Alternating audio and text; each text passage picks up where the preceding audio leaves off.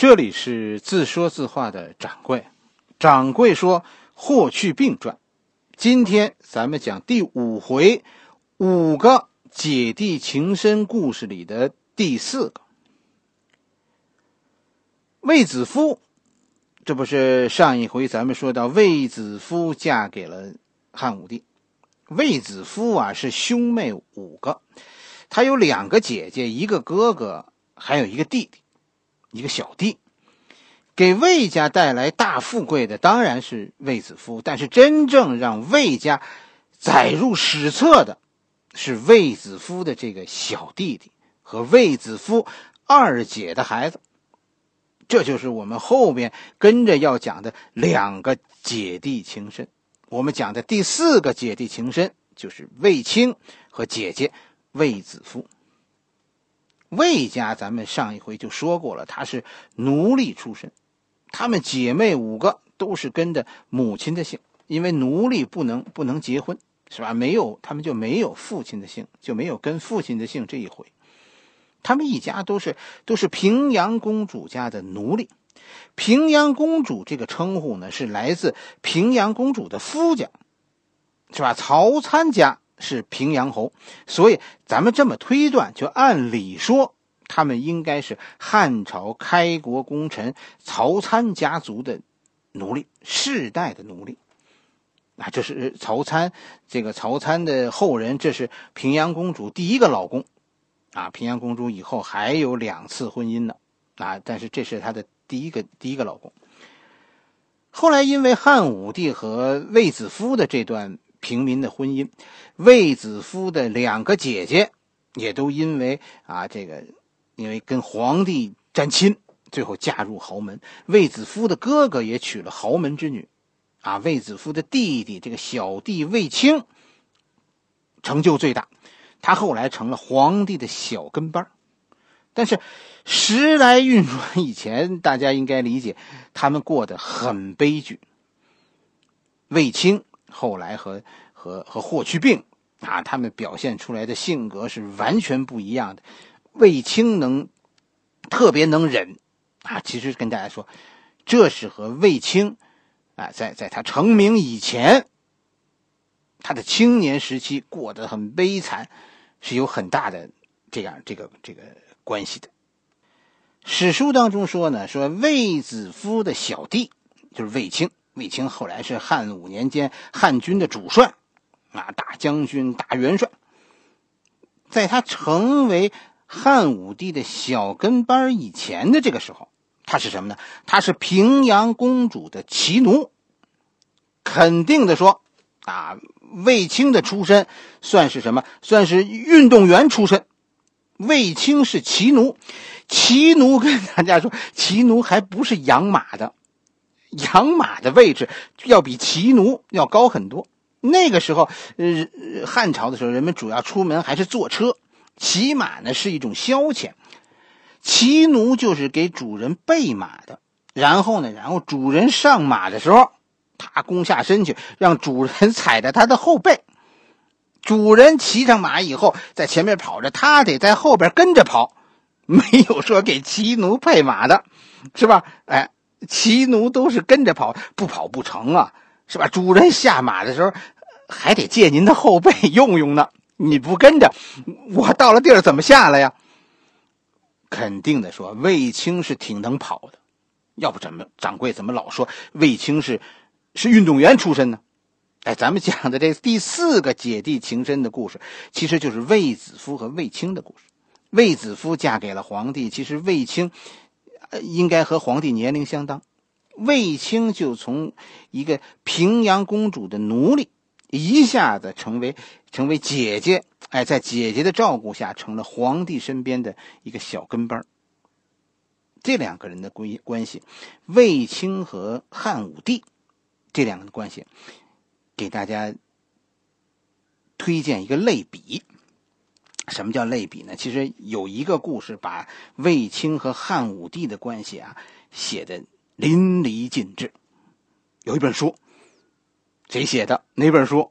很多人都肯定非常熟悉，就是金庸先生笔下的康熙皇帝和韦小宝的那个那个意思。《鹿鼎记》，皇帝和皇帝心中自己的替身小跟班，这就是卫青和汉武帝之间的关系。掌柜眼中的汉武帝和和卫青之间的关系，就是因为这部《鹿鼎记》，哎，让掌柜有一种豁然开朗。金庸是历史大家，真的，他把这个故事讲的让人茅塞顿开。这里有个小故事，就是卫青怎么成为皇帝身边的人的，怎么到皇帝身边的。掌柜给大家讲讲。听完啊，你就想想，皇帝身边其实全是勾心斗角，不像你想象的，皇帝是高高在上。真实世界里的皇帝做事情还是要，主要是要讲策略的。是吧？你你不讲策略也是不行的。卫青和哥哥一开始啊，没有被封官，就是以皇帝派去的监工的身份，哎，到工地上去去建造皇帝的宫殿。这这大体上你就能看出皇帝的处境。朝廷现在啊，汉武帝的那个时候，朝廷奶奶管着呢，家里老婆说了算，是吧？陈娇说了算。汉武帝找来俩心腹，只能给放到工地上。而且大家往后看啊，在工地上的不止这哥俩，啊，汉武帝的这个这些这些汉武帝看中的人都在工地上干活。但是对于卫青来说，这可是个让人兴奋的新天地。卫青干的不错，而且卫青就在工地上认识了另一个以后汉朝啊这个大功臣公孙敖。啊，卫青就是在这建筑工地上和公孙敖认识的。这个时候发生了一件事，就是卫子夫怀孕了。这件事可是激怒了陈娇啊！我看他这么紧啊，这他他居然还是在外边过夜了，不但在外面寻花问柳啊，居然就在我眼皮底下，这和宫女这这这就有了孩子了。问题是，我没有啊，是吧？哎，皇后呢？皇后有有自己的一班人。皇后就让这帮人到工地上去抓卫青兄弟，就要就要解恨，要出气。公孙敖这就带着一帮人就挡住了皇后的人，在工地上这就发生了对峙事件，是吧？这件事立刻就惊动了汉武帝。为什么？因为这儿的人好多都是皇帝派去的。皇帝汉武帝是勃然大怒，啊，你这个，啊，陈皇后，你这个干的太出格了。啊！于是皇帝立刻就把卫青调到了身边，然后呢，然后封封卫子夫啊为为夫人，公开的以后就和卫子夫来往了。跟大家说，这就是汉武帝。掌柜关于汉武帝呀，掌柜给这个人的评价中啊，就有一条，就这个人的心机很深。表现出来的呢，就是一句俗语。这句俗语呢，叫什么呢？叫“咬人的狗不叫”。就跟这次处理卫青的、处理这个陈皇后的事情是一样的。啊，我皇帝都是我，并不一上来就就挑战陈娇的地位，不是，我是不断的小步向前走，我步步进逼，我每件事情做事都做到有理有据。我找个宫女儿，你你说不出什么吧？是吧？我是皇帝，我找个宫女儿算什么啊？你说不出什么，那我就又进一步，我找个宫女你说不出，我和宫女有孩子，你更说不出什么来吧？这是自然现象吗？但是真的要是生出一个儿子，你想想看，陈娇就糟了。汉武帝实际上就是这么一步一小步一小步，一每一步都占理，但是把陈娇最后逼到了死角。汉武帝，我跟你说，就等着陈娇反扑呢。你陈娇不闹则已，只要你一闹，你就没理了。你没理，说你做事不占理，汉武帝会继续往前走。汉武帝做的很多事情都是这样，就他做事从来不过分，但是就像折磨陈娇这样，他不断的折腾你，直到直到你犯错。汉武帝就是这样。陈娇犯错，你仔细看，是汉武帝逼的，因为陈娇很清楚，一个生不出太子的皇后最后是什么命运。问题是，陈娇心里明白，她肯定生不出太子，因为什么？因为要是生出来了，那是更大的问题。陈皇后最后干出这么没品的事不顾皇家脸面，那那汉武帝就该说话了。而且一旦你被汉武帝咬住，是吧？被被他抓住把柄，他一定会利用这件事取得最大的利益。这是个，这是个咱们说非常非常可怕的性格。但是其实大家，大家要是有机会啊，你你去读读在此之前的文景之治。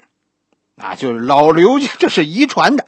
汉文帝、汉景帝都是这种面慈心狠、不声不响的眼镜蛇。其实他们，你看，他们也不是天生就是这样的。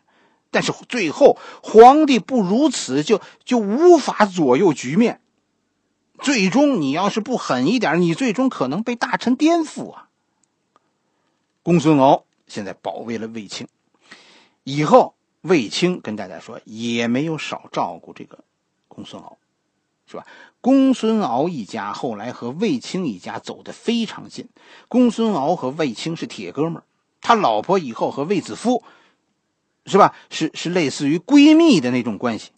所以到了后来，呃，应该是正和年，是吧？正和年闹闹这个巫蛊之祸的时候。